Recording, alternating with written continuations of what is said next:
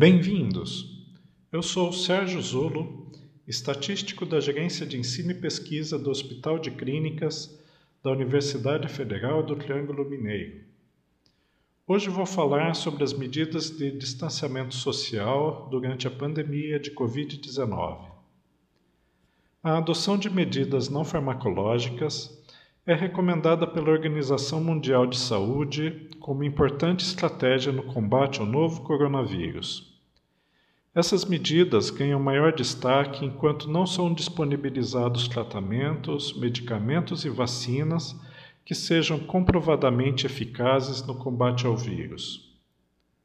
Por um lado, medidas como a utilização de máscaras faciais, e a higienização das mãos com água e sabão ou álcool em gel são mais fáceis de serem adotadas pela população.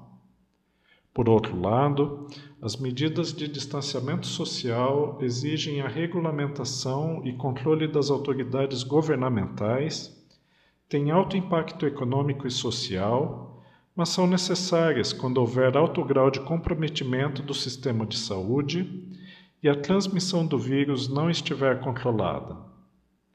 Neste podcast, falaremos sobre alguns conceitos relacionados às principais medidas de distanciamento social e apresentaremos casos de países que adotaram diferentes estratégias quanto a essas medidas. As principais medidas de distanciamento social. Conforme descrito pelo Ministério da Saúde, e pelo Núcleo de Telesaúde da Universidade Federal do Rio Grande do Sul, o distanciamento social é a diminuição de interação entre as pessoas de uma comunidade para diminuir a velocidade de transmissão do vírus. É uma estratégia importante quando há indivíduos infectados, mas ainda sintomáticos ou apresentando poucos sintomas, que não se sabem portadores da doença e não estão em isolamento. Esta medida deve ser aplicada em locais onde existe transmissão comunitária e o isolamento das pessoas expostas é insuficiente para frear a transmissão. Distanciamento social seletivo. É uma forma de distanciamento social quando apenas alguns grupos ficam isolados em domicílio, que são aqueles de maior risco a desenvolver a doença ou desenvolvê-la de forma mais grave. Não há restrição para os demais membros da população, desde que estejam assintomáticos. Distanciamento social ampliado.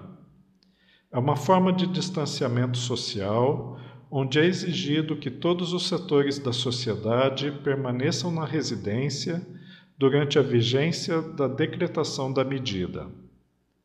Nessa modalidade, os serviços essenciais devem ser mantidos, com a adoção de maior rigor na higiene e evitando aglomeração.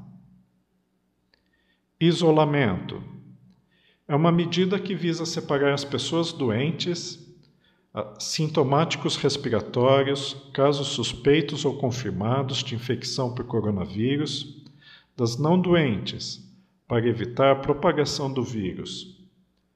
O isolamento pode ocorrer em domicílio ou em ambiente hospitalar, conforme o estado clínico da pessoa. Essa ação pode ser prescrita por médico ou agente de vigilância epidemiológica e tem prazo máximo de 14 dias. Quarentena é a restrição de atividades ou separação de pessoas que foram presumivelmente expostas a uma doença contagiosa, mas que não estão doentes porque não foram infectadas ou porque estão no período de incubação. Pode ser aplicada em nível individual ou coletivo, geralmente envolvendo restrição ao domicílio ou outro local designado. Bloqueio total ou lockdown é a medida de mais alto nível de segurança necessária quando as medidas de distanciamento social, isolamento e quarentena forem insuficientes e mediante uma situação de grave ameaça ao sistema de saúde, quando a taxa de ocupação de leitos de UTI ultrapassar 90%. Durante o bloqueio total, devem ser restringidas a interação entre as pessoas e interrompidas as atividades, com exceção das atividades básicas como compra de mantimentos ou remédios. Entre as medidas de distanciamento social, o distanciamento social ampliado e o lockdown são medidas que causam significativos impactos econômicos e sociais. Por isso, a adoção dessas medidas é recomendada por curtos períodos de tempo e na fase de aceleração da epidemia. As principais estratégias adotadas pelos países no combate ao novo coronavírus.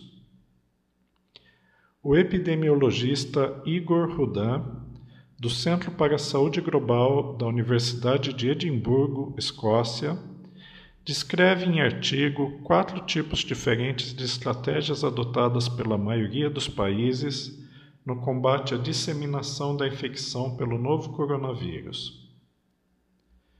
O primeiro tipo de resposta, considerado menos intervencionista, foi permitir que o vírus se espalhasse a fim de expor o máximo possível a população e assim deixá-la imunizar-se contra o vírus mantendo normalmente as atividades econômicas e cotidianas.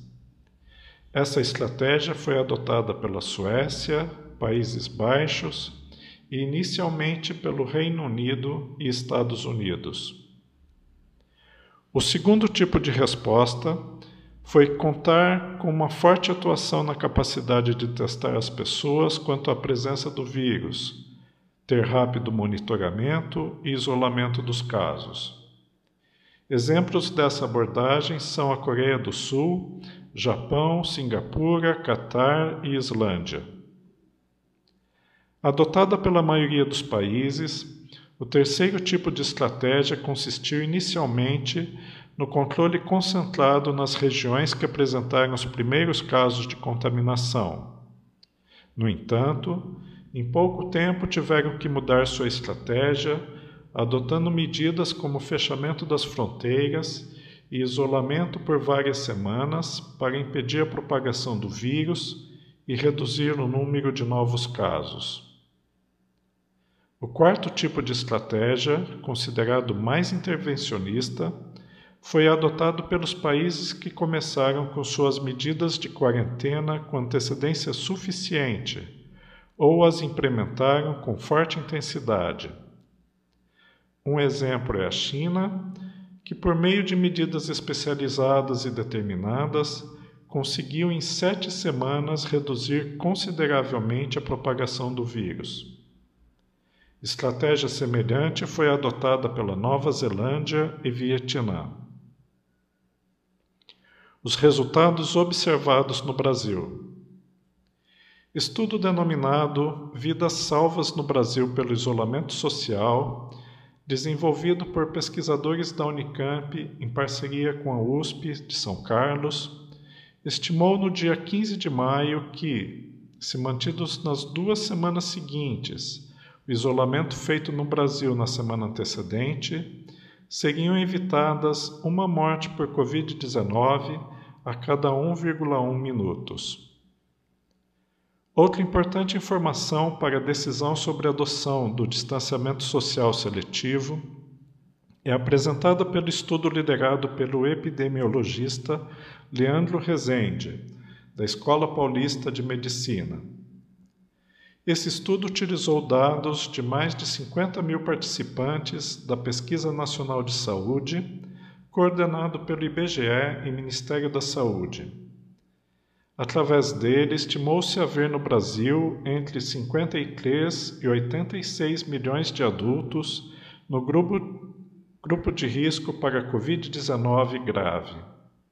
Ou seja, um grupo que pode representar até 54% da população adulta no Brasil.